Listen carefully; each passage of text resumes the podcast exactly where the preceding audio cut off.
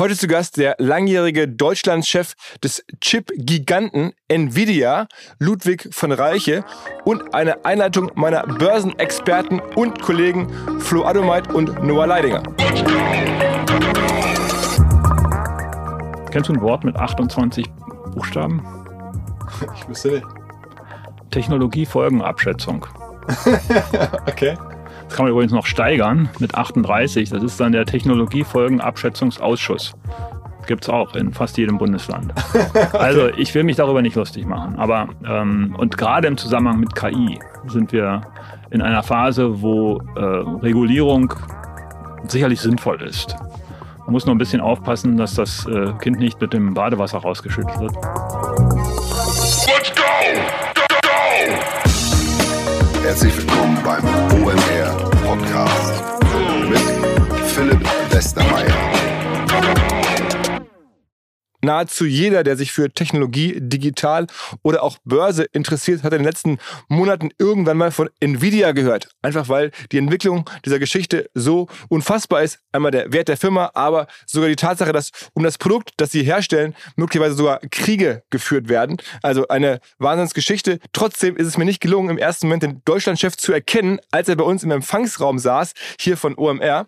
Ich bin nämlich hingerufen worden, habe da erstmal geguckt und dann ähm, auf den zweiten Blick erst verstanden, dass das der Ludwig von Reiche ist, der ähm, ist nämlich auch schon 70 und ich habe das nicht sofort auf zusammengebracht. Ähm, dennoch war ich natürlich super begeistert, dass er so lange dabei ist, die ganze Geschichte erzählen kann und einfach ja, da einen wahnsinns Lebenslauf hat und entsprechend auch ähm, einen sehr guten Podcast, wie ich fand. Trotzdem, weil diese Firma so viel hergibt, aber auch nicht so leicht zu greifen ist für wahrscheinlich viele Hörer, haben wir uns überlegt, wir fangen mal an, diese Firma etwas zu sezieren aus Kapitalmarktperspektive von Leuten, die sich halt jeden Tag mit Börse und ähm, Tech-Firmen beschäftigen. Das sind nun mal meine Kollegen bei uns von Ohne Aktien wird schwer, der Noah und der Flo, demnächst auch mit einem eigenen Buch am Start. Möglicherweise, wenn dieser Podcast erscheint, schon fast Bestseller-Autoren. Wie dem auch sei, die beiden sind sehr nah dran an den Themen und wir wollen einmal jetzt Nvidia kurz erklärt bekommen, bevor es dann gleich reingeht ins Gespräch mit dem Ludwig. Also, Noah, was haben wir da vor uns? Genau, also man muss sehen, Nvidia ist die sechs wertvollste Firma der Welt. Also sie sind wertvoller als irgendwie Tesla, als Berkshire Hathaway, als Meta. Und das Krasse ist, dass sie noch 2019 waren irgendwie 100 Milliarden wert. Also schon sehr, sehr viel. Es war eine der wertvollsten deutschen Firmen gewesen, aber jetzt noch nicht Weltlevel. Und die haben alleine seit Jahresanfang 700 Milliarden Dollar an Börsenwert zugelegt. Also so viel wie ganz Meta wert ist, haben die in irgendwie sechs Monaten jetzt zugelegt. Die haben irgendwie 200 Prozent Rendite gemacht. Das heißt, das ist wirklich eine der weltweit größten Firmen und vielleicht, um die, den Börsenwert 1000 Milliarden ins Verhältnis zu setzen, die wertvollste deutsche Firma SAP ist nicht mal 200 Milliarden wert, also nicht mal ein Fünftel davon. Ähm, und dahinter steckt eben enorm starke Technologie im Chip-Bereich und vor allem auch der Hype um künstliche Intelligenz. Das heißt, jeder, der jetzt irgendwie künstliche Rechenmodelle bauen will für künstliche Intelligenz, OpenAI, Microsoft, die ganzen Firmen, die brauchen alle die Chips von Nvidia und dadurch ist der Hype eigentlich so entstanden dieses Jahr. Aber Chips haben ja viele. Ähm, Flo, was macht diese Chips so besonders? Ja, also die Sache ist die, dass Nvidia sich sehr, sehr frühzeitig für diesen Hype um künstliche Intelligenz positioniert hat. Also es fing eigentlich schon 2006 an durch einen krassen Zufall, dass halt irgendein verrückter Wissenschaftler mal auf die Idee kam, Grafikkarten zusammenzustecken und äh, damit komplizierte Rechenmodelle zu rechnen. Der kam dann auf den CEO zu und hat gesagt, Mensch, mein Sohn ist ein Zocker, der hat mich darauf hingewiesen, super Sache, solltest du mal drüber nachdenken. Und dann ist Nvidia quasi in diesen sogenannten Scientific Computing Bereich reingegangen, hat da halt angefangen, eine Plattform zu entwickeln, die nennt sich CUDA. Und das ist eigentlich sowas wie die Programmiersprache für diese Chips, also diese Systemarchitektur. Und der Clou bei der ganzen Nummer war, also die haben eine komplette Softwarebibliothek darum gebaut. Ähm, der CEO sagt ja hier auch in dem, in dem Podcast, dass sie eigentlich mehr Softwareentwickler als Hardwareentwickler haben. Äh, und die Idee war halt ganz einfach, keinen einzigen Cent für diese Software zu nehmen, aber die Software einfach so, so gut zu machen, dass äh, man nicht drum herum kommt. Und der Clou bei der ganzen Nummer ist, du kannst diese Software nur benutzen auf Nvidia-Chips. Und das führt halt dazu, dass diese komplette Community, es fing eigentlich dann 2012 an durch so einen Science-Wettbewerb, da haben die Leute zum allerersten Mal diese Chips benutzt. Die ganze Wall Street hat es überhaupt nicht gesehen. Also Noah hat es gerade schon angeteasert. Die sind eigentlich über zehn Jahre auf einer 20 Milliarden Market Cap rumgeschlittert. Und dann irgendwie 2016 ging es halt los. Dann ging es auf die 100 Millionen zu, die Noah gerade gesagt hat. Es gab noch einen viel größeren Hype, sind noch mal ein bisschen abgeschmiert und haben sich jetzt halt in diesem krassen KI-Run noch mal weiterentwickelt. Aber im Endeffekt ist meines Erachtens das große Geheimnis diese Softwareplattform, die halt erstmal umsonst ist, aber halt nur auf Nvidia-Chips funktioniert. Und was ist ähm, der Gründer für ein Typ? Von dem hört man ja auch schon einiges. Also der Ludwig hat auch ein bisschen von ihm erzählt, aber schon mal vorab, ähm, wenn man es enger verfolgt, fällt dann irgendwann auf, der Typ ist auch so eine Art Elon Musk-Figur, hat man das Gefühl. Ja, ist nicht ganz so exzentrisch und nicht, geht nicht ganz so oft in die Medien raus, aber er hat auf jeden Fall eine bewegte Geschichte, läuft immer in so Lederjacke rum, ist irgendwie auch so äh, Weightlifter ähm, und der hat tatsächlich eine recht bewegte Geschichte. Der ist mit neun Jahren nach in die USA gekommen und seine Eltern konnten sich nur eine Schule leisten und das war eine Schule für schwer erziehbare Jugendliche. Ähm, und dann ist er da in sein WG in sein WG-Zimmer gekommen und sein Mitbewohner war ein 17-Jähriger, der gerade aus dem Gefängnis kam mit irgendwie Stechwunden und dann haben die irgendwie einen Deal gefunden, dass sie sich doch anfreunden und der Jensen hat ihm immer Mathe beigebracht und der andere hat ihm Weightlifting beigebracht, damit er in der Schule dann nicht komplett irgendwie zerlegt wird. Ähm, und Jensen sagt noch heute, seit, seit dieser Zeit hat er eigentlich vor nichts mehr Angst. Äh, und so war seine Origin Story. Dann war er natürlich in der Schule sehr gut, ist ein mega smarter Typ, mit 16 dann an die Uni und dann hat er so in im Silicon Valley eigentlich in der Chipbranche angefangen zu arbeiten. Bei einer Firma, die heißt LSI Logic hat die geheißen. Oder ja, LSI Logic. Und das war eines der erfolgreichsten Investment von Sequoia Capital damals, also diesem bekannten VC-Investor. Und dann hat Jensen aber gesagt, ich will jetzt was eigenes machen, eben diese, dieses Grafikthema, damals noch vor allem auf Gaming bezogen. Und dann hat er eine Intro bekommen über den Gründer von LSI an Sequoia Capital. Und dann hat er so schlecht gepitcht, dass der Don Valentine, also der Partner und Gründer von Sequoia, gesagt hat, ich würde dir eigentlich niemals Geld geben für diesen Pitch, der war so schlecht. Aber durch das Intro dem Typen vertraue ich, gebe ich dir jetzt trotzdem Geld. Aber wenn du mein Geld verlierst, bringe ich dich um. Und damals war die Firma irgendwie 6 Millionen wert und jetzt ist sie 1000 Milliarden wert. Also ist wahrscheinlich das beste Investment in der Geschichte von Sequoia, obwohl der Typ damals auf jeden Fall gar nicht pitchen konnte. Der hat sich irgendwie ein Buch über Businesspläne damals gekauft vor dem Pitch. Dann hat er in der Mitte abgebrochen, weil er dachte, nee, ich muss doch mehr auf mein Produkt fokussieren. Und dann kam er halt völlig unvorbereitet irgendwie diesen Pitch rein. Ähm, aber schlussendlich hat es dann doch gereicht. Aber man muss sagen, es war trotzdem sehr steinige Weg bis dahin. Also wenn man überlegt, Nvidia hat ganz am Anfang extrem viele Fehler gemacht. Also die haben halt ihre komplette Architektur am Anfang, sind die nach rechts gegangen, während die gesamte Industrie nach links gegangen ist. Und Nvidias Weg hat sich herausgestellt, dass er eigentlich der falsche war. Was sie dann halt gemacht haben, ist gesagt, okay, wir haben eigentlich nur eine einzige Möglichkeit, jetzt noch zu überleben. Also die Firma hatte wirklich irgendwie noch so sechs Monate Runway. Und dann haben sie halt gesagt, okay, wir haben halt nur noch eine Möglichkeit, einen Chip rauszubringen. Und der muss richtig richtig performen und der muss besser sein als alle anderen. Und sie hatten halt, normalerweise dauert es halt irgendwie 18 Monate, so einen Chip auf den Markt zu bringen. Und was die dann halt gemacht haben, ist, zu, als allererste in der Industrie eine Software zu benutzen, um nicht halt Prototypen bauen zu müssen, sondern halt mit Software diese Chips schon auszuprobieren. Und so haben sie es halt geschafft, nicht in 18 Monaten zu chippen, sondern in sechs Monaten und halt durch einen glücklichen Zufall im Endeffekt den ersten großen Pivot zu haben. Und jetzt die entscheidende Frage, obwohl wir natürlich hier niemals Anlagetipps geben und auch generell nicht, aber die Firma jetzt auch als aus Anlegersicht attraktiv eigentlich? Also man muss sagen, generell ist so an der Börse Momentum immer ein wichtiger Faktor. Das heißt, eine Aktie, die jetzt schon so stark gestiegen ist, da ist die Wahrscheinlichkeit groß, dass der Hype gerade so groß ist, dass es noch ein bisschen weiter steigt. Aber man muss schon sagen, rein bewertungstechnisch sind die schon unfassbar teuer. Die machen irgendwie 43 Milliarden Umsatz, aber sind 1000 Milliarden Börsenwert wert. Also es ist ein Multiple von über 20 auf den Umsatz. Das zahle ich irgendwie vielleicht für ein Startup, das sich jedes Jahr verdoppelt. Und selbst bei dem Hype gerade wächst Nvidia dieses Jahr wahrscheinlich mit 60 Prozent. Und dafür ist dann irgendwie ein über 20 Umsatzmultiple, wo die schon eigentlich einen sehr großen Teil des kompletten Marktes beherrschen, schon einfach sehr, sehr teuer aus Bewertungssicht. Man muss aber trotzdem sagen, also diese Aktie war schon immer überbewertet. Ne? Also selbst wenn wir über eine 20 Milliarden Market Cap sprechen, Nvidia war eigentlich nach technischen Parametern immer zu teuer. Das hat die Aktie trotzdem nie davon abgehalten zu steigen. Und man muss auch sagen, ein Grund für diesen rapiden Kursanstieg in diesem Jahr war, dass Ende Mai neue Quartalszahlen vorgelegt wurden und halt auch eine Ergebnisschätzung gemacht wurde, die so weit über den Analystenschätzungen lag, dass wenn sich ein Unternehmen sowas traut, also so weit, so bold rauszugehen, dann ist die Chance Chance ehrlicherweise hoch, dass sie sich sehr sicher sind, dass sie diese Prediction eigentlich noch toppen können. Und deshalb könnte es dann doch noch die ein oder andere positive Erwartung nach oben hin oder positive Überraschung nach oben geben. Also, dann hören wir mal, was er zu sagen hat. Er erklärt, finde ich, auch die verschiedenen Wertschöpfungsstufen des ganzen Chip-Games. Sehr schön, so eine Art äh, Landkarte dieser Welt. War mir so nicht klar. Das kommt jetzt gleich auch. Ansonsten kann man euch ja hören. Jeden Werktag äh, bei Ohne Aktie wird schwer im Podcast. Demnächst wieder mit eurem Buch am Start. Folgt diesen Herren. Nur Leininger, Flo Adomeit. Vielen, vielen Dank. Und jetzt direkt rein ins Gespräch mit Ludwig von Reiche. Auf geht's! Hallo Ludwig. Schönen guten Tag. Freut mich hier zu sein. Also, Nvidia, ähm, viele wissen das nicht, wir fangen mal direkt ganz vorne an, ist aktuell die sechst wertvollste Firma der Welt. Also wir reden von Amazon, ich glaube Saudi Aramco, der Ölkonzern, ähm, Google, Microsoft, Apple und dann ihr. Also das ist sozusagen das Ranking. Äh, was macht ihr? Tja, wir sind äh, eigentlich gar nicht so unzufrieden die letzten äh, 30 Jahre, dass wir nicht so ganz bekannt waren. Äh, wir sind im Kern Hersteller von Grafikprozessoren, so nannte man das mal, Grafikkarten, die aber inzwischen eine viel weitere Anwendungsmöglichkeit äh, gefunden haben äh, und die vor allen Dingen ähm, Hochleistungsrechner und inzwischen eben auch äh, KI-Systeme äh, antreiben können. Aber das sind nicht nur Chips, sondern vor allen Dingen eine ganze Welt von Softwareplattformen und Technologien drumherum die wir aber eben nicht an Endbenutzer direkt vertreiben. Deswegen im Gegensatz zu den anderen, die du genannt hast, sind wir nicht so ein Household Name, sondern wir vertreiben die an andere Firmen, die die dann in Computersysteme einbauen. Und dann kaufen die bei euch davon jetzt auch nicht ein, sondern dann eine normale Order bei euch sind dann, wie weiß ich nicht, eine 100.000 Chips oder, oder, oder, oder eine Million oder wie viel?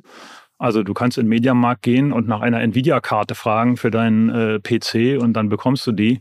Äh, da steht auch Nvidia drauf, aber die ist nicht von uns hergestellt, sondern das ist ein Partner von uns. Äh, das können Household Names sein, HP, Lenovo, Dell und andere, aber eben auch viele, viele andere, die diese Technik integrieren. Die bestellen dann Tausende von uns. Äh, das ist klar, ja. Aber auch, sagen wir mal, jetzt eine, ähm, eine Meta für die ganzen Metaverse-Anstrengungen hat, glaube ich, bei euch bestellt. Also es gibt schon, also man, es gibt schon wirklich Großkunden bei euch, sind die auch wiederum sehr, sehr große Softwarefirmen. Ja, klar, man, man kann auch äh, mehr als nur 1000 äh, ordern sozusagen und bekommen.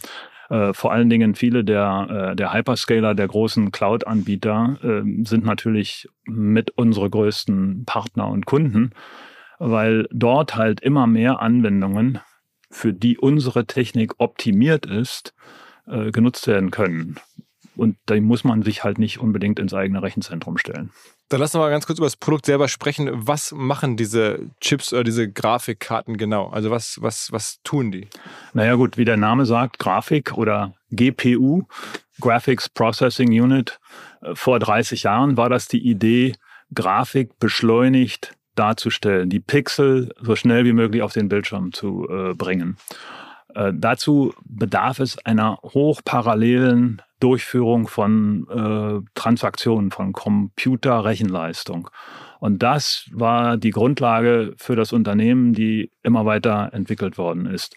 Und überall da, wo du Anwendungen hast, die hochgradig parallelisiert werden können, äh, sind diese äh, GPUs optimal einsetzbar. Deswegen findet man die in, in sehr vielen Rechnern und auch von, von relativ vielen Anbietern. Und was ist da genau drin? Also in so einer, woraus besteht so eine Grafikkarte? Naja, also am, im Kern ist das ein Chip, ein, der, der von uns entwickelt worden ist und äh, von einem sogenannten Auftragsfertiger hergestellt worden ist. Wir haben keine eigene Chipfabrik. Wir sind ein sogenannter Fabless Computerhersteller. Und das äh, wird eingebaut in eine Karte, die man dann in einen PC stecken kann oder der gesamte Prozessor wird eingebaut von den Laptop-Herstellern in den Laptop äh, direkt. Dazu gehören äh, dann auf so einer Karte auch noch äh, Speicherchips und andere, die zur Steuerung, Steuerung dazukommen, äh, die von anderen bezogen werden und dann zusammengebaut werden von so einem äh, äh, Hersteller von solchen Karten. Aber was sozusagen könnt ihr denn besonders? Man würde erstmal denken, okay, die stellen so Hardware-Komponenten oder Chips her. Das heißt, ihr habt große Fabriken, äh, wo die irgendwie ausgespuckt werden. Aber sagst du gerade, Fabless äh, habt ihr nicht. Was ist dann euer, euer Asset? Unsere Spezialität ist das Wissen um das Design und die Optimierung von Rechenleistung auf möglichst kleiner und möglichst stromsparender äh, Prozessorfläche. Und äh, da arbeiten bei uns tausende Entwickler dran, das immer weiter äh, zu führen, weil halt der Transaktionsbedarf, der Rechenbedarf enorm steigt, gerade mit heutigen KI-Lösungen.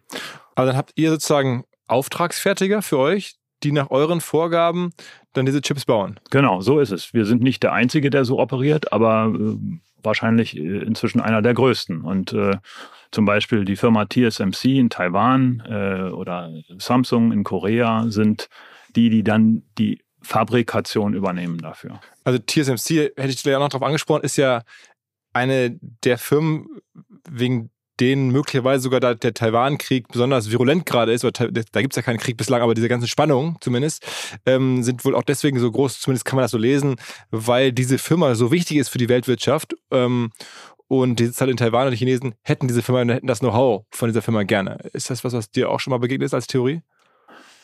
Na, Theorien gibt es da viele drum. Ähm, und ich glaube, China wird sich sehr gut überlegen, ähm, was sie tun äh, in ihrer äh, Taiwan-Politik und ob da nun die Übernahme, wie du sagst, äh, der, die klügste Lösung wäre, das äh, bin ich nicht so sicher. Im Übrigen, äh, TSMC produzierte Chips werden ja auch nach China geliefert und die werden teilweise auch in China äh, äh, fertig montiert. Also es gibt ja da durchaus kommerzielle Beziehungen. Aber TSMC hat es, äh, wie auch wenige andere, äh, fertiggebracht, die eigenen Produktionstechnologien im Übrigen zusammen mit Maschinen aus Europa äh, so zu optimieren, dass die in der Lage sind, die komplexesten Chips heutiger äh, Technologie im sogenannten äh, unter 5 Nanometer Bereich äh, so herzustellen, dass man möglichst wenig Ausschuss hat bei dieser Fertigung. Das heißt, am produktivsten äh, die herstellen kann. Wo ist denn am Ende mehr Wertschöpfung? Also bei dem, was ihr macht oder bei dem, was TSMC macht? Das ergänzt sich sehr gut, würde ich sagen. Wir sind ja nun beide, äh, ich sag mal, erfolgreiche Firmen und das funktioniert nur, wenn, wenn beide äh, daran wirtschaftlich äh, auch Erfolg haben. Ne? Also insofern lässt sich das nicht äh, so, so ganz festmachen. Aber, aber es ist auch nicht so, dass man Leistung des einen, also offensichtlich TSMC, kann man so leicht nicht ersetzen. Das würden ja die Chinesen äh, sonst gerne selber im eigenen Land schon haben, aber geht nicht. Und eure Leistung kann man offensichtlich auch nicht so leicht ersetzen, sonst wäre die Firma nicht so wertvoll. Also es ist nicht nur eine Firma, sondern es ist darum herum ein ganzes Ökosystem, wie man so gerne sagt, von Ausbildungseinrichtungen für die Ingenieure, für die Fachleute, die äh, solche Prozesse steuern können. Äh, das äh, hat es in Taiwan, hat sich in Taiwan über, über viele Jahrzehnte entwickelt. Ähm, Im Übrigen ähm, hat TSMC ja inzwischen auch eine, eine Fertigung in den USA und in Europa wird darüber nachgedacht, wie hier investiert werden könnte oder sollte, um in dem Bereich der höchst integrierten Chips auch äh, wieder mitspielen zu können. Mhm. Ähm, lass uns ein bisschen über, also wieder über Nvidia äh, sprechen, das ist ja eure Firma. Ähm, die Firma ist so in den 90er Jahren gegründet worden, also noch gar nicht so alt, ne? Genau, 1993 ähm, von äh, vier Ingenieuren äh, in San Jose, äh, südlich von San Francisco. Also wir sind äh, mitten im Silicon Valley gegründet und worden und groß, groß geworden. Ähm, der ähm, Hauptgründer, wenn man das so sagen kann, Jensen Wang, ist immer noch unser CEO. Diese Kontinuität über eine so lange Zeit sieht man, glaube ich, ganz selten. Er ist auch durchaus eine schillernde Person. Man sieht ihn immer so mit Lederjacke und so ein bisschen ist der, äh, also man, obwohl die Firma so wenig visibel war in den letzten Jahrzehnten, wenn man ihn so sieht, dann denkt man, der ist eigentlich ein, ein durchaus kantiger Typ. Also, was man in Hamburg unter einem kantigen Typen versteht, da können wir uns auch nochmal drüber unterhalten.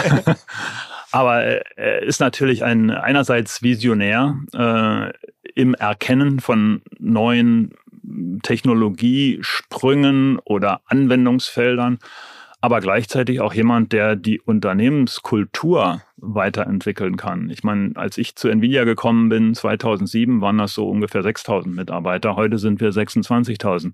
Das ist fast eine Größenordnung. Da muss man viel tun, um die Strukturen und die Kultur ein Stück weiter voranzubringen. Und äh, das ist äh, zum großen Teil seine persönliche Leistung, dass das so gut funktioniert, ja. Aber man muss ja sagen, der Pro-Kopf-Umsatz ist ja gigantisch. Also ihr seid zwar 26.000 Leute, das klingt jetzt erstmal viel, aber das, so viel ist es ja gar nicht. Also bezogen auf den Umsatz. Wie viel Umsatz macht ihr aktuell? Ja, das äh, geht in den, äh, in den mittleren äh, zweistelligen Milliardenbereich rein. Ne? Aber ähm, äh, das äh, also es ist halt am Ende mal ganz klar, dass es mehr als die allermeisten deutschen Firmen Umsatz machen. Ähm, und davon, äh, diese Firmen haben dann häufig Hunderttausende von Mitarbeitern. Na gut, äh, ist aber auch eine andere Branche. Okay, okay, aber das heißt, ist es üblich, offensichtlich so viel pro Kopf Umsatz zu haben?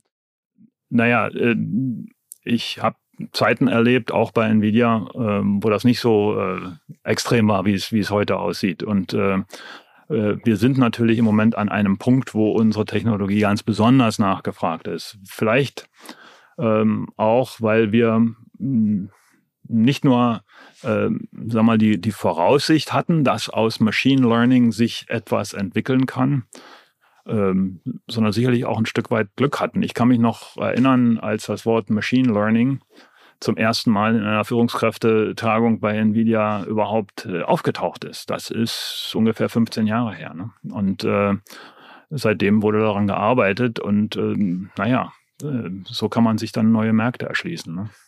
Inwieweit ist jetzt Machine Learning für euch ein wichtiges Thema? Ich hatte jetzt immer gedacht, dass ihr auch sozusagen am Anfang gewachsen seid, klar mit den klassischen Computern, dann auch mit Konsolen, habt glaube ich auch viel für, für, für Playstations und ähnliches gemacht, diese ganze Welle mitgenommen.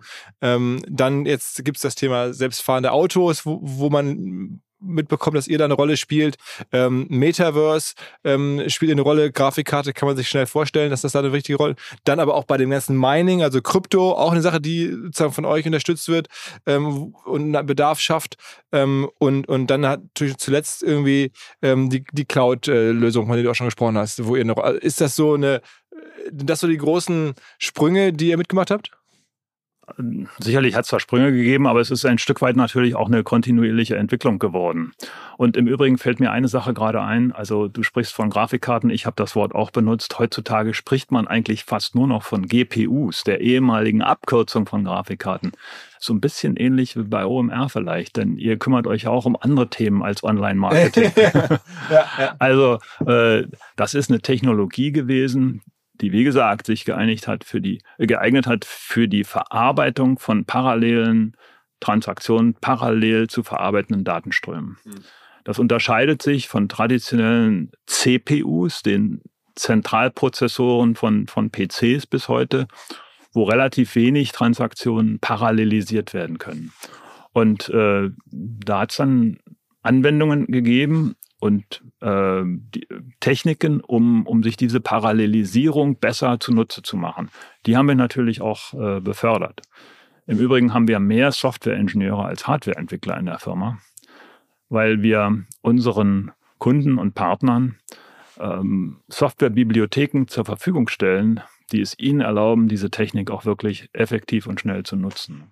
Man muss dazu sagen, du selber ähm, bist kein äh, Ingenieur oder kein Entwickler, sondern du hast, habe ich gesehen, sogar in Hamburg ganz klassisch äh, VWL studiert vor äh, einigen Jahren oder mittlerweile schon ein paar Jahre her ähm, und bist dann tatsächlich äh, über verschiedenste Stationen, bei IBM glaube ich auch, ähm, schon auch vor einer ganzen Weile bei Nvidia gelandet.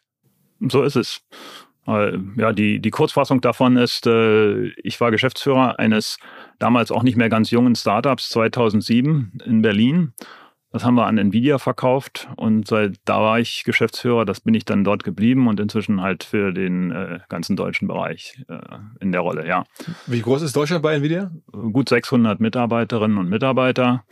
Ähm, davon mehr als ein Drittel Ingenieure, die äh, Kunden bei der Umsetzung ihrer Projekte unterstützen. Ähm, wir haben natürlich auch äh, ein Vertriebsteam hier. Wir haben ein bisschen Forschung hier. Äh, auch zusammen mit deutschen Forschungseinrichtungen arbeiten wir da. Und äh, dann ein ganz Teil von äh, anderen äh, Informatikern und äh, Ingenieurinnen, die an Projekten arbeiten, die weltweit in verteilten Organisationen sind. Also das heißt, Deutschland ist nicht so, wie man das sonst so kennt, ein reiner Vertriebsmarkt, wo die Technologie einfach sozusagen in, irgendwie im Silicon Valley entsteht und dann wird dann hier sozusagen ähm, verkauft, sondern hier entsteht auch selber was. Absolut nicht. Also absolut ja. Äh, äh, die so, äh, Akquisition 2007 war eine, eine Firma in Berlin, die damals ungefähr 50 Patente hatte für 3D-Visualisierung. Warst du der Gründer von der Firma? Nein, ich bin aber 2002 dazugekommen habe dann zwei Finanzierungsrunden mitgemacht mit dem Gründer zusammen und dann, wie gesagt, haben wir einen Exit gehabt. Aber äh, wir reden da von einem 100 Millionen Exit oder so in der Größenordnung? Äh, die Zahlen äh, sind aber schon also schon relevanter Exit. Jetzt war jetzt keine Firma, die man mal so für sozusagen ein zwei Millionen mitgenommen hat.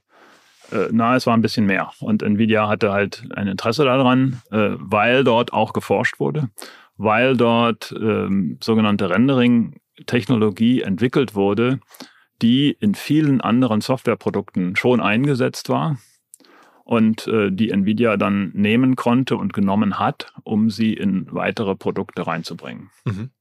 Und wie groß war Nvidia als damals, also was für ein Market Cap hatten die damals, als ihr übernommen wurdet? oh je, da muss ich passen. Aber ich meine, wir reden jetzt ja von, ich habe ja gerade schon gesagt, wie wertvoll die sechs wertvollste der Welt. Also aktuell in deutschen Zahlen ist es, glaube ich, knapp eine Billion. Also in US-Zahlen wäre es dann eine Trillion. Market Cap der Firma ist eine Trillion. Das muss man sich mal vorstellen. Das ist jetzt ja schon wirklich monströs viel. Ja? Das also eine SAP ist, glaube ich, irgendwie etwas über 100 äh, Milliarden wert. Ähm, und das sind halt 1000 äh, Milliarden. Ähm, also das hat sich in den letzten Jahren nochmal stark beschleunigt, oder? Ja, das ist so. Ähm, aber äh, in den Jahren, in denen ich dabei bin, habe ich auch erlebt, dass das wieder runtergehen kann. Und äh, wir sind gerade auf einem Trend, da sind wir natürlich froh drum und stolz drauf. Aber ähm, die Bewertung stammt halt von Teilnehmern am, am Markt, die große Erwartungen daran haben. Wir arbeiten daran, die zu erfüllen.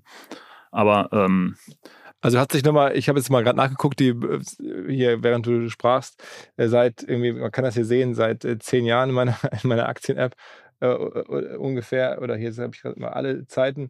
Also es hat sich irgendwie mehr als verzwanzigfacht ähm, in den letzten Jahren, seit du da bist. Aber du kannst auch die ersten 15 Jahre eine sehr flache Kurve da unten Ja, ja, absolut, absolut. Aber ich, ich, ich wollte dich gerade fragen oder für dich hoffen, dass bei der Übernahme auch Aktien geflossen sind.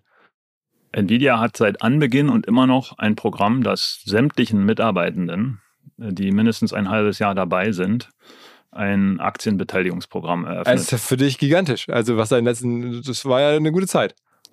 Äh, das war eine gute Zeit, aber ich sage mal, äh, keineswegs nur deswegen. Weil äh, das, was mir immer noch Spaß macht bei Nvidia, ist, dass es möglich ist, ähm, an spannenden Themen zu arbeiten, vor allen Dingen auch an neue Themen ranzukommen und die Zusammenarbeit in diesem inzwischen globalen äh, Kontext ähm, ist manchmal herausfordernd, wenn man zu schrägen Zeiten in äh, Videokonferenzen reingehen muss. Aber da kommen schnell ähm, Gesichtspunkte zusammen, die äh, einfach äh, die Arbeit äh, Spaß machen lassen. Wer sind denn eure größten Kunden in Deutschland? Also an wen verkauft, verkaufst du am Ende so hier aus der deutschen, äh, äh, aus dem deutschen Bereich heraus? Also wir verkaufen in Deutschland direkt fast gar nichts.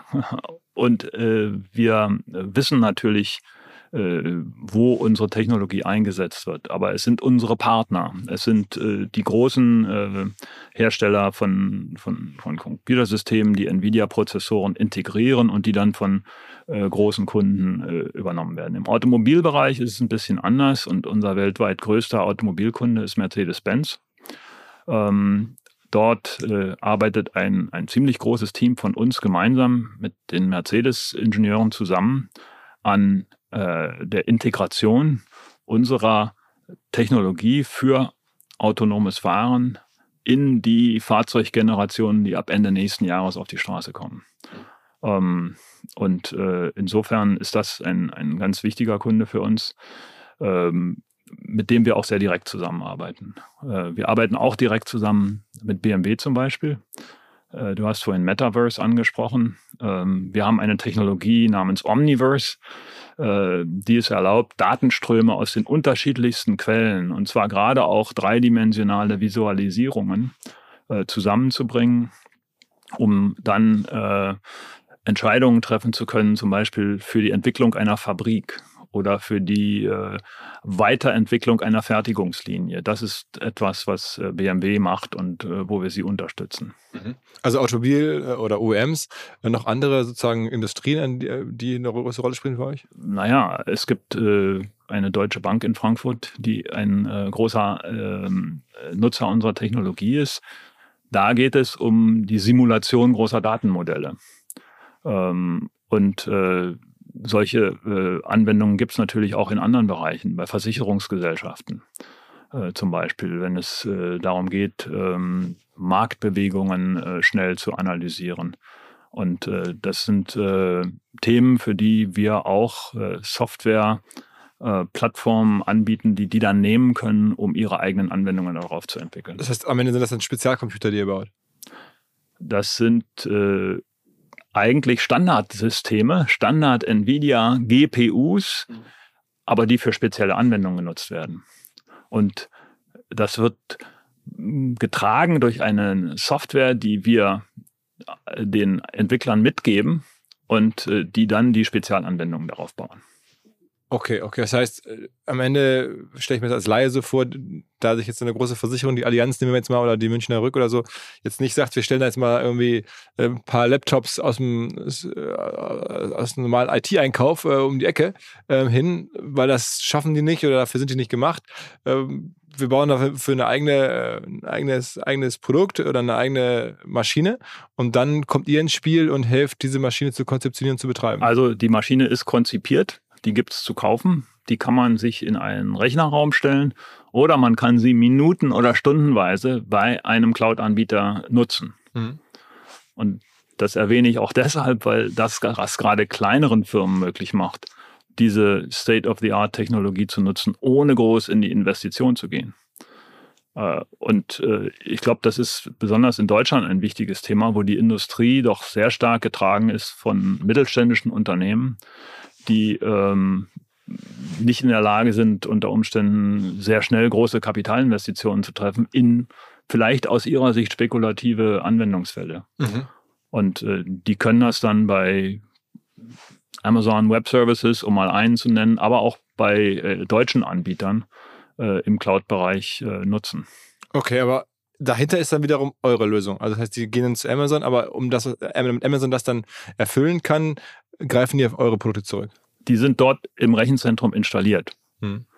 Und äh, darauf läuft ein Stück Software von uns, das es den einzelnen Kunden erlaubt, unsere Hardware effektiv zu nutzen.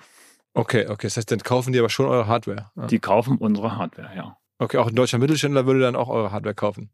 Und der würde nur Cloud.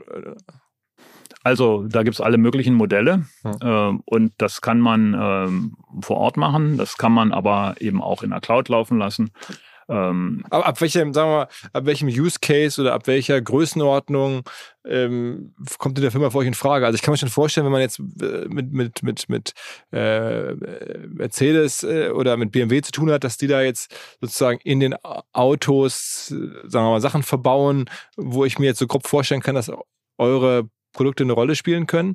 Aber wenn ich jetzt, bin jetzt meinetwegen Zalando oder E-Com- also E-Commerce-Händler oder ich bin jetzt vielleicht irgendwie ein mittelständischer Maschinenbauer oder, oder irgendwie produziere, weiß nicht, Landwirtschaftsfahrzeuge oder mache jetzt wie die Kollegen bei Wirt irgendwelche Schrauben, war ich mal kürzlich. Ähm, wann, wo könnt ihr helfen? Also äh, in all den Fällen. Äh, Ich würde mal ein Beispiel nennen wollen, wo die Fachhochschule Nürnberg eine Anwendung gebaut hat für einen mittelständischen Verpackungshersteller, der äh, Roboter in Betrieb äh, hat und damit steuert, die Verpackungen äh, optimal zu öffnen, ohne da, zu öffnen und zu schließen, ohne dass mm, empfindlicher Inhalt davon beschädigt wird. Da müssen Daten verarbeitet werden, die im Bereich der Visualisierung sind, damit man äh, sehen kann, wo ein Verpackungsteil nun wirklich steht. Äh, das Design der Verpackung muss dafür bekannt sein, damit an der richtigen Stelle der Roboter ansetzen kann, um sie zu öffnen. Und äh, das heißt, diese Daten kommen aus unterschiedlichen Anwendungen. Sensoren, äh, Designprogramme für Verpackungen zum Beispiel. Und die müssen integriert und in einer Anwendung zusammengeführt werden. Und das passiert auf unserer Plattform, Omniverse. Und das äh, ist dort zum Beispiel auch für ein mittelständisches Unternehmen implementiert worden. Das läuft im Übrigen, kann laufen auf ein paar Rechnern, die man sich mal, mal eben äh, in den Rechnerraum stellt. Wenn das Ganze hochskalieren soll und eine ganze Fabrik darüber betrieben werden soll, dann sprechen wir über eine andere Größenordnung. Aber es geht auf allen Ebenen. Deutschland ist ja auch nach wie vor Heimatmarkt von verschiedenen anderen also Chip-Herstellern. Also ich bin da, äh, merkst du schon, äh, Laie in der Sache, aber ähm, ich hätte mir das mal angeguckt, oder das äh, musste ich mir jetzt auch nicht angucken, aber ich wusste, es gibt irgendwie eine Firma wie, wie Aixtron, es gibt Infineon natürlich, es gibt irgendwie Siltronic, ähm, also so Halbleiterfirmen hätte man äh, vielleicht auch früher gesagt.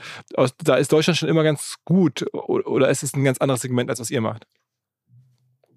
Also ich möchte die jetzt nicht im Einzelnen diskutieren. Äh, die bedienen zum Teil sehr spezielle Segmente.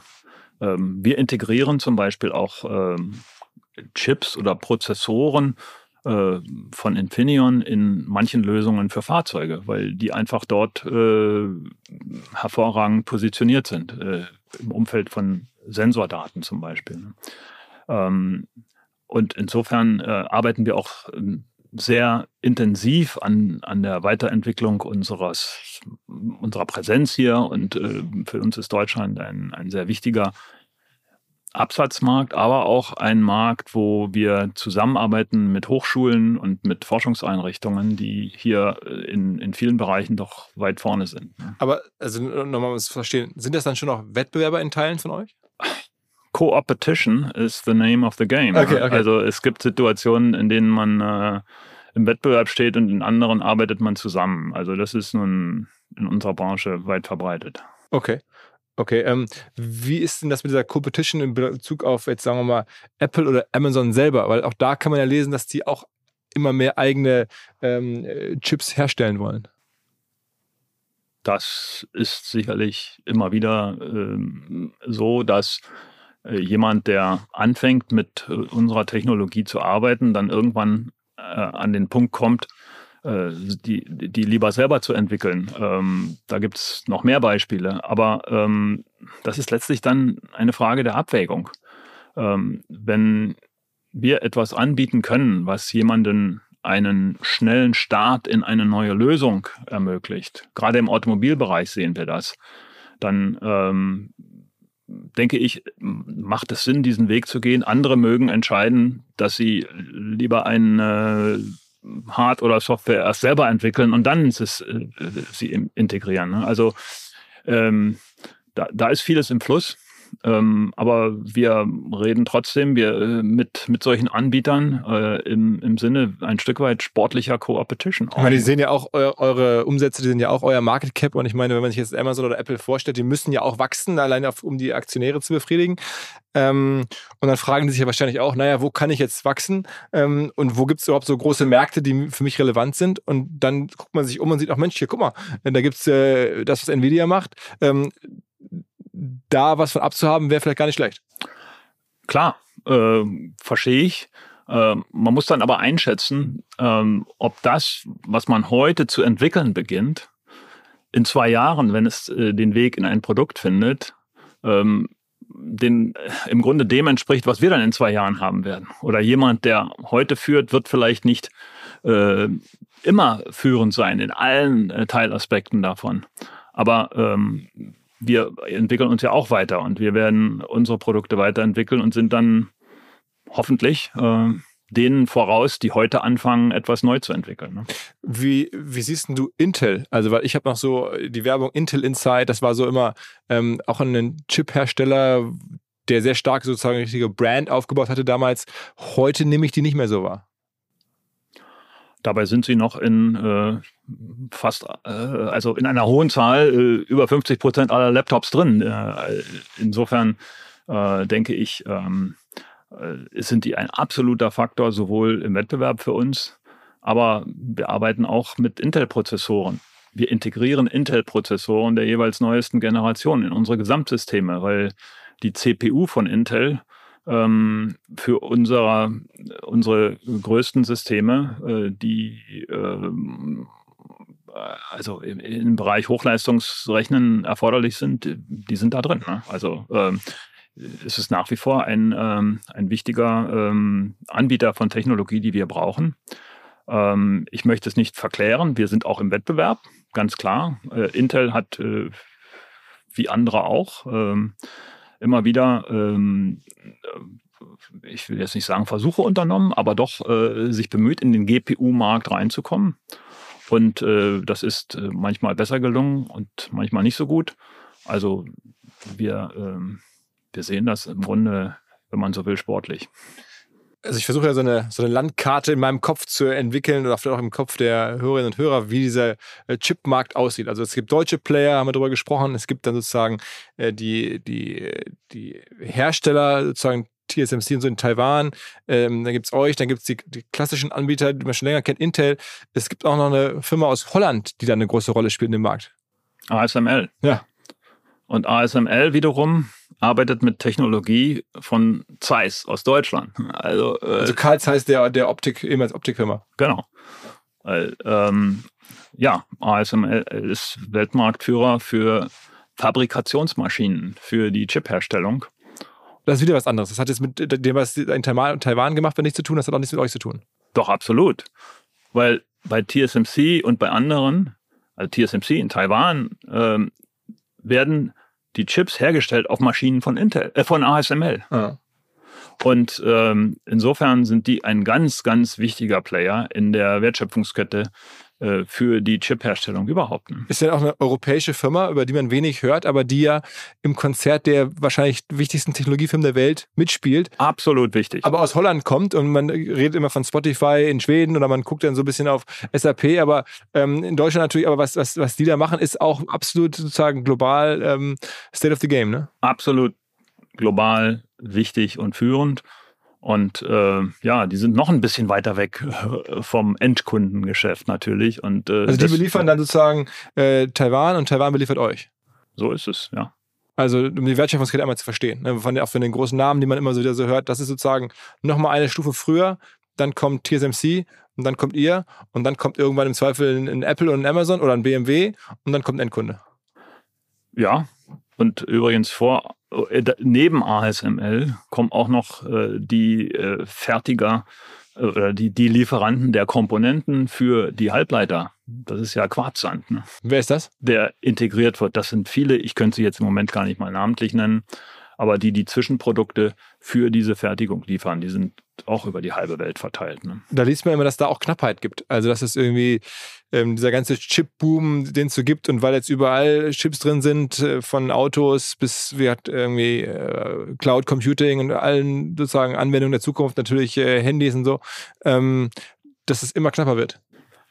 Also ähm, grundsätzlich ist äh, der, ähm, der Nachschub an, an, an Quarzsand äh, ist, ist nicht knapp, aber äh, es kann natürlich immer wieder Phasen geben, in denen bestimmte Produktionen oder bestimmte Komponenten äh, verknappt sind. Also zu Anfang der äh, Corona-Epidemie zum Beispiel äh, haben halt viele Hersteller, weil sie unsicher waren über ihre weitere Marktentwicklung von äh, ihren Endprodukten, ähm, ihre Bestellungen bei den Chiplieferanten zurückgefahren. Dann haben die Chiplieferanten ihre Bestellungen bei den Komponentenlieferanten zurückgefahren. Das sind aber nicht Sachen, die man ebenso von heute auf morgen wieder hochfahren kann. Das sind äh, sehr eingespielte, nicht nur Prozessketten, sondern auch die einzelnen Fertigungsschritte ähm, sind, sind sehr, ähm, ich sag mal, fein und langfristig gesteuerte Abläufe. Wenn wir eine neue Generation von Prozessoren rausbringen, müssen wir Jahre im Voraus Planungen treffen, damit wir die Kapazitäten bei den Auftragsfertigern bekommen, um dann den Markt bedienen zu können. Und äh, daraufhin planen die dann wiederum ihre Fertigung. Ähm, vor kurzem habt ihr Quartalszahlen vorgelegt, also äh, Ende Mai, ähm, und da eine Wahnsinnsprognose äh, rausgehauen. Ähm, und deswegen ist die Aktie innerhalb von einem Tag auf einem wahnsinnig hohen Niveau schon nochmal um 30 Prozent gestiegen. Ähm, was ist denn da los? Naja, die ähm, Märkte und die Also wir reden, um das mal einfach vielleicht zu sagen, dass der, der Wertzuwachs, hier mein Kollege hat es rausgesucht, 217 Milliarden an einem Tag an Wertzuwachs. Also das ist Wert oder mehr als jede deutsche Firma überhaupt wert ist. Ihr habt den in einem Tag zugelegt. ja, es kommt vor. Ja. Bei den meisten nicht, ja, aber euch schon, ja. Ähm, naja gut, ich meine, wir werden äh, von ähm, über 50 Analysten beobachtet und äh, die geben ihre eigenen Prognosen ab. Und wenn du Quartalsberichte abgibst und dann deren Prognosen erheblich übererfüllst gewissermaßen, was ja immer noch Prognosen sind, ne? aber mitteilst, dass du im nächsten Quartal und dann auch mh, darüber hinaus wesentlich mehr Umsatz zu generieren siehst, als die Analysten vorhergesagt haben, dann äh, setzt da natürlich ein Stück weit ähm, Bewegung ein, Spekulation, wenn du so willst, äh, weil man dann äh, doch erwartet, dass das sich in eine andere Größenordnung entwickelt. Das müssen wir jetzt liefern. Und wo, aber wo kam diese, dieses Zutrauen oder dieser besondere Optimismus, wo kommt der her? Naja, zum Teil natürlich getragen aus dem Geschäft, was wir schon im letzten Quartal abgeliefert haben. Und wir sehen, dass die Investitionen in KI-Lösungen dramatisch anwachsen werden. Und darunter laufen im Wesentlichen GPUs und viele davon von uns. Also ähm, indem jetzt immer mehr Branchen sehen, wie sie in äh, KI-Lösungen, wie sie zu, schnell zu KI-Lösungen kommen, brauchen sie diese Ressourcen, die wir liefern können. Also mit jeder Abfrage bei ChatGPT ähm, seid ihr auch am Werk sozusagen, arbeitet Da läuft äh, hinten eine Transaktion auf einem Nvidia-Chip, jawohl. Also OpenAI ist sondern auch Partner von euch. Ja. okay. Ähm, wie blickst du auf den auf den deutschen Markt? Also ich meine, jetzt bist du ja irgendwie in einer Firma und hast ja einen relativ guten Überblick. Also einem der, haben wir gerade gesagt, größten Firmen der Welt, in einem der wahrscheinlich relevantesten Technologiebereiche, die es also hinter den Kulissen gibt. Ähm, welche Rolle spielt aus deiner Sicht Deutschland in diesem ganzen Game? Deutschland ist unwahrscheinlich wichtig für uns und äh, für viele Anwendungsfelder. Ich habe die Deutsche Bank genannt, ich habe vorhin von Mercedes gesprochen, die äh, stark investieren in, in KI-basierte Lösungen. Ähm, insofern äh, ist das für uns äh, in Europa allemal ein absolut zentraler Markt. Auf der anderen Seite äh, ist es auch wichtig, dass wir in Deutschland stärker mit dieser Technologie uns ähm, sag mal, proaktiv beschäftigen. Ähm, es gibt äh, viele ähm, Professuren für künstliche Intelligenz. Es gibt das Deutsche äh, Zentrum äh, äh, für künstliche Intelligenz seit langem. Äh, da, wo wir in Deutschland ein bisschen später dran sind als anderswo, ist letztlich die kommerzielle Umsetzung. Wenn man sich anguckt, wie viele Unternehmen heute mit Lösungen auf dem Markt sind, dann gibt es in Deutschland ein paar Unicorns. Es gibt DeepL, es gibt Aleph Alpha. Danach wird es schon ein bisschen dünner und die Unternehmen sind äh, halt noch etwas kleiner. Ähm, ich glaube, hier ist es ganz wichtig, äh, stärker noch zu investieren in, die, äh, in den Aufbau von, von Kompetenzstrukturen, von Ausbildungsgängen, um es mal ganz banal zu sagen, an, ähm, an Universitäten, an Fachhochschulen, äh, um diese Potenziale dann auch heben zu können. Ne? Also der Jonas Andrulis ist ja der Gründer von Aleph Alpha, den kennst du wahrscheinlich? Noch nicht persönlich. Okay, also der war vor ein paar Wochen mal hier im Podcast und der hat gesagt, er ist eigentlich ganz optimistisch, weil viele der KI-Forscher ähm, oder, oder, oder, oder, Entwickler, ähm, die führend sind, kommen aus Deutschland oder Deutschland produziert da reihenweise Top-Leute aus den deutschen Unis. Das war, war ich ganz überrascht, dass er da so eine positive Prognose hat. Er sagt, viele gehen dann zwar dann, dann danach in, in die USA oder so, da muss man aufpassen, aber die kommen erstmal hierher. Ja, das ist richtig. Und, und ich sag mal, es, es gibt äh, viele Einrichtungen, die da schon ähm, gerade im Bereich der, der, der Forschung unterwegs sind. Der nächste Schritt, die Umsetzung der Forschung und es auch attraktiv zu machen. Ähm, teilweise ist vielleicht ein bisschen auch ein mentales Problem, wenn man lange in der Forschung war ähm, gibt es viele, für die der Schritt in eine kommerzielle Anwendung irgendwie nicht so natürlich ist, wie vielleicht kulturell in, den USA, wo äh, die Zusammenarbeit auch zwischen Unternehmen und, äh, und Universitäten eine, eine längere Tradition hat. Ne? Aber wir sehen da gute Schritte. Nur äh, ich denke, es ist, es ist wichtig, dass da ähm, auch im, im öffentlichen Bereich, in der, in der Diskussion, die wir jetzt haben, etwas ähm, offener rangegangen wird als an viele ähm, neue Technologiefelder doch in der Vergangenheit. Ne? Also, also generell an Digitalisierung in Deutschland eigentlich, sagst du? Naja, das ist äh, so ein Fall, äh, der, der nun lange diskutiert ist. Ne? Und ähm, kennst du ein Wort mit 28 Buchstaben? Ich wüsste nicht. Technologiefolgenabschätzung. okay. Das kann man übrigens noch steigern mit 38. Das ist dann der Technologiefolgenabschätzungsausschuss. Gibt es auch in fast jedem Bundesland. okay. Also ich will mich darüber nicht lustig machen. Aber ähm, und gerade im Zusammenhang mit KI sind wir in einer Phase, wo äh, Regulierung sicherlich sinnvoll ist. Man muss nur ein bisschen aufpassen, dass das äh, Kind nicht mit dem Badewasser rausgeschüttet wird. Wenn wir äh, uns über jetzt die AI Act unterhalten und deren Umsetzung im nationalen Rahmen. Es ist ähm, sicherlich wichtig, auch um Vertrauen in der weiteren Bevölkerung dafür zu gewinnen dass äh, KI nicht mit einem Angstfaktor belegt wird. Und ich glaube, gerade äh, deutsche Anbieter, ähm, Aleph Alpha zum Beispiel, ähm, zeigen, wie sie äh, da sehr verantwortungsbewusst rangehen.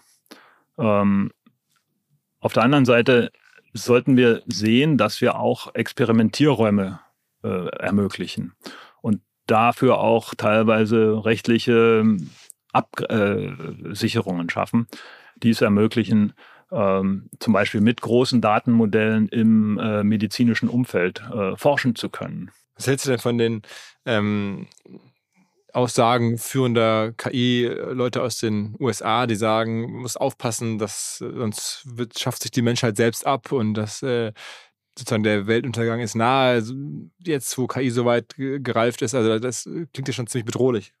Es spitzt die Diskussion zu, sagen wir mal so. Aber äh, ich glaube, bei einem verantwortungsvollen Umgang damit ähm, ähm, würde ich mir diese, diesen Extre dieses Extremszenario nicht zu eigen machen. Ähm, allerdings ähm, müssen wir sehen, dass wir es hier mit einer Technologie zu tun haben, deren Folgen nicht so konkret abzuschätzen sind, wie man das vielleicht äh, äh auf anderen Technologiefeldern äh, kannte. Ne? Und ähm, deshalb sollte man, äh, wenn man jetzt an die Regulierung rangeht, äh, es schaffen, die so flexibel zu gestalten, dass man weiter experimentieren kann und dass man die Regulierung eventuell später anpasst und zwar schnell und nicht wieder durch jahrelange Diskussionen. Ne? Und das ist schon eine Herausforderung. Aber ich denke, wir sind da mit der AI Act auf einem guten Weg. Die ist ja noch nicht ausdiskutiert. Aber ähm, da äh, kommt es darauf an, jetzt äh, in diesem Sinne voranzugehen. Ne? Warum habt ihr eigentlich in den letzten Jahren das, das so ein bewusst so ein reduziertes Profil gehabt. Also wir hatten Nvidia, wir haben gerade darüber gesprochen, wo ihr jetzt steht. Und das ist jetzt ja auch nicht seit gestern erst so, der Aufschwung ist ja schon ein paar Jahre alt, aber trotzdem ähm, die Marke oder es gibt jetzt keine, keine besonderen Präsenzen, es gibt auch keinerlei gesteigerten Wert auf Wahrnehmung, hat man das Gefühl. Ähm, naja, also zum einen sind wir im Prinzip ein B2B-Player, immer gewesen. Äh, wir sind im Bereich der mehr äh, ins Gaming reichenden äh, Produkte natürlich auch Endbenutzern gegenüber in Erscheinung getreten. Wir sind regelmäßig auf der Gamescom. Ähm, wir haben äh, im Bereich Gaming traditionell ähm, viele, die, die unsere Produkte analysieren, die, wenn du so willst, natürliche Influencer waren und sind, bevor das Wort Influencer im Übrigen überhaupt erst aufgetaucht ist. Ne? Und äh, insofern ganz unbekannt sind wir da ja nicht, aber ähm, es treten halt im Moment Entwicklungen äh, ins allgemeine Bewusstsein, viel stärker in die allgemeine Öffentlichkeit, hinter denen unsere Technologie steht. Und insofern setzen wir uns damit auseinander. Ähm, hoffen, dass wir das in einem, sind guten Mutes, dass wir das in einem positiven Sinne, diese Diskussion auch ein Stück weit mit beeinflussen können. Ne? Aber ähm, nochmal, wir ähm, bleiben äh, dabei, dass unser Geschäftsmodell im Wesentlichen darauf ausgerichtet ist, Unternehmen äh, erfolgreich machen zu können, Unternehmen die Möglichkeit zu geben, sich diese Technologie zu erschließen und gerade auch in Deutschland. Also das Enabling äh, von Unternehmen ist ein ganz wichtiges Ziel bei uns. Seid ihr eigentlich auch bei der äh, neuen Apple Vision Pro Brille äh, mit drin oder ist das auch auf Basis sozusagen eurer Technologie? das ist ja so neu, da möchte ich mich mal noch nicht zu äußern. Aber äh, äh, wir sind da nicht direkt äh, beteiligt. Auf der anderen Seite ähm, könnte ich mir vorstellen, dass darum ein ganzes Ökosystem von, von Anwendungen wiederum entsteht. Und zwar sowohl dahinter als auch Anwendung, also in der Infrastruktur, wo das dann äh, eingesetzt wird. Und da könnte ich mir schon vorstellen, dass das auch ähm, unsere Anwender und Kunden und damit auch uns betreffen wird. Ne? Also du glaubst schon an das Produkt, an diese Apple-Brille? Ich glaube an äh, Augmented Technologien ähm, und äh, das kommt im Übrigen aus einem anderen Anwendungsgebiet bei uns, ähm, wo es um Produktdesign geht. Ein Produktdesign frühzeitig visualisieren zu können in einer möglichst natürlichen Umgebung ist ein ganz enormer Produktivitätsfaktor. Und äh, dazu eignet sich solche Technologie ganz hervorragend. Ne? Also mit jedem neuen Technologiesprung, mit jeder neuen Erfindung, wie jetzt bei Apple wieder, ähm, freut ihr euch auch, weil irgendwo in diesem neuen Ökosystem werden dann wahrscheinlich schon eure Produkte relevant sein. Also wir freuen uns über neue Technologiefelder, in denen wir eine Rolle spielen können. Und ich könnte mir das vorstellen, dass das hier passiert, ja. Habt ihr denn jetzt auch ein bisschen gelitten unter dem äh, Krypto-Abschwung? Also ich meine, Krypto hat ja nun, oder dieses Mining äh, ist ja nicht mehr so attraktiv, wie das noch vor zwei, drei Jahren vielleicht der Fall war.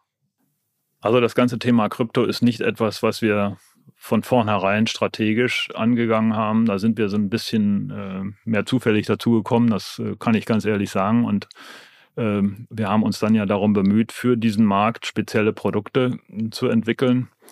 Ähm, und ich denke, das wird weiterhin eine Rolle spielen, aber es ist für uns kein zentrales Thema. Was ist das zentrale Thema? Also wahrscheinlich KI jetzt dann, ne? Ein ganz zentrales Thema ist KI und Lösungen um die KI herum.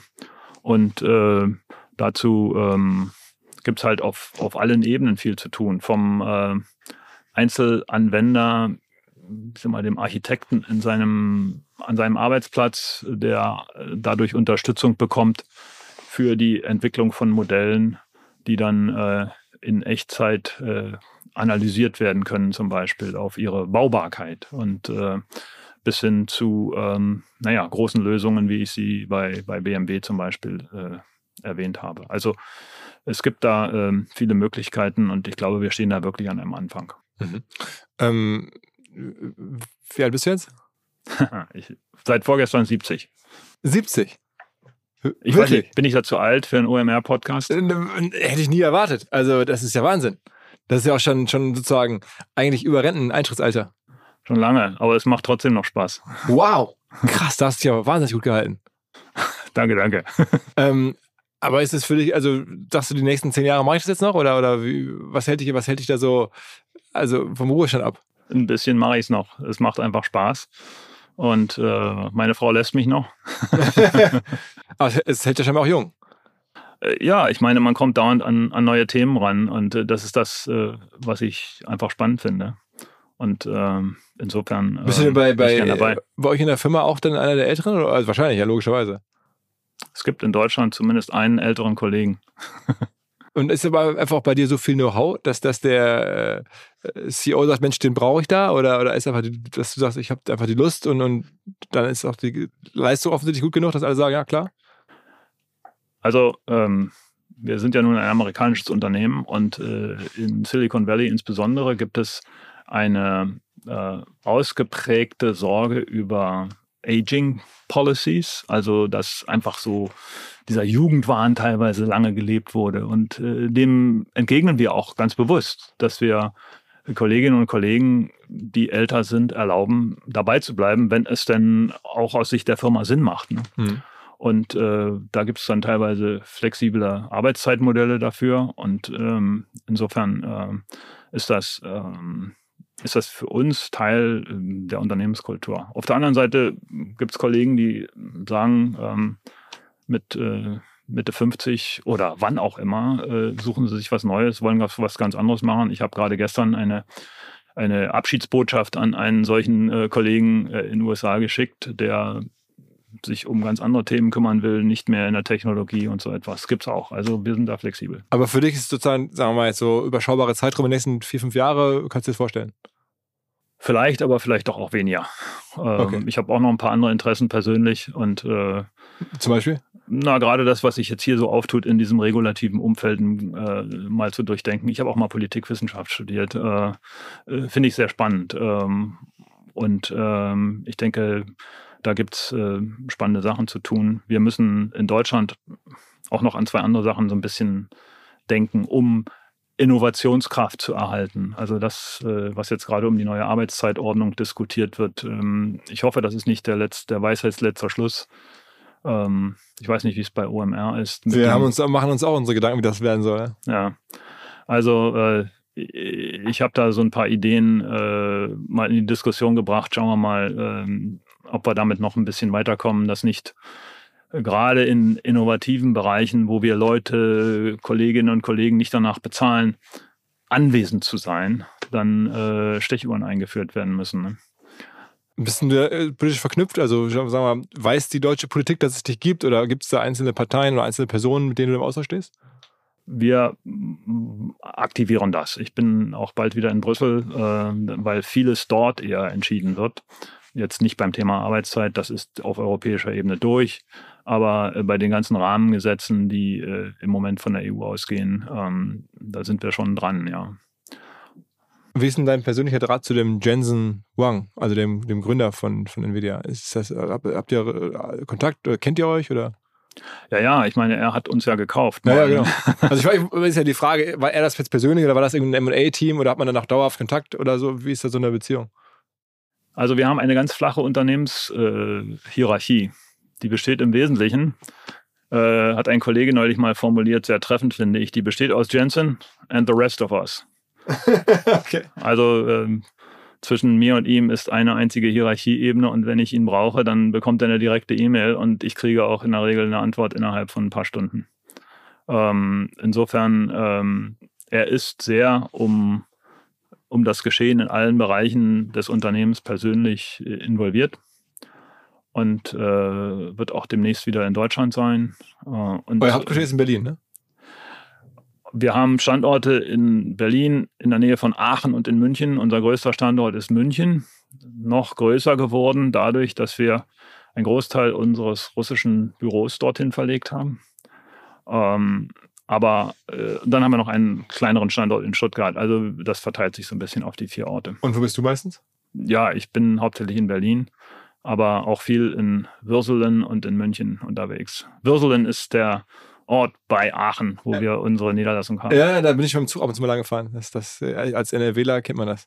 Dort äh, haben wir 2003 die erste Investition in Deutschland gemacht und eine kleine Chipfirma übernommen, eine Grafikchipfirma, die aus der RWTH ausgegründet war. So hat äh, die Geschichte von Nvidia in Deutschland angefangen. In Würselen, of all places. Und bist, du noch oft in den USA? Also sagen wir auch jetzt viel hin und her reisen und so? Ha. Also bis vor Covid äh, vier, fünf Mal im Jahr. Dann äh, ein, zwei Jahre gar nicht. Und äh, jetzt äh, wieder ab und zu, weil wir doch merken im internen Bereich, aber auch im Umgang mit Kunden, dass persönliche Kontakte wieder wichtig werden oder wichtig sind. Ähm, aber intern haben wir extrem viel Kommunikation virtualisiert. Und äh, wir reisen insgesamt wesentlich weniger. Ähm, wir haben auch ähm, eine äh, Kundenveranstaltung regelmäßig ähm, gehabt seit 2007, 2008.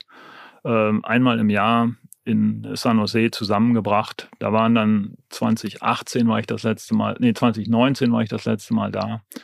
Ähm, da waren ungefähr 8000 äh, registrierte Teilnehmer, die dann da auch hingereist sind zum großen Teil. Da haben wir noch ganz wenig virtuell gemacht, vielleicht Jensens Keynote, aber das war es dann auch. Im nächsten Jahr war Schluss und dann hatten wir 80.000 registrierte Teilnehmer. Bei der virtuellen Variante. Bei der virtuellen Variante. Und äh, das hat sich dann noch weiter gesteigert durch die Jahre der Pandemie. Und ähm, jetzt überlegen wir immer wieder, wie wir virtuell und Präsenz am besten zusammenbringen. Am besten kommen wir zu OMR, würde ich sagen. Ja, müssen wir uns vielleicht mal unterhalten. Alles klar. Also dann fangen wir am besten gleich hier dieses Thema an, wenn der Podcast vorbei ist. Ähm, ich äh, ja, wollte mich natürlich bedanken, dass du gekommen bist. Äh, also auf verschiedensten Ebenen, äh, Wahnsinnsgeschichte. Und für uns wichtiges Update mal zu verstehen, wie ist eigentlich diese ja, Landscape im Hintergrund. Ähm, vielen, vielen Dank. Ich danke auch. Alles klar. Ciao, ciao. Dieser Podcast wird produziert von Podstars bei OMR.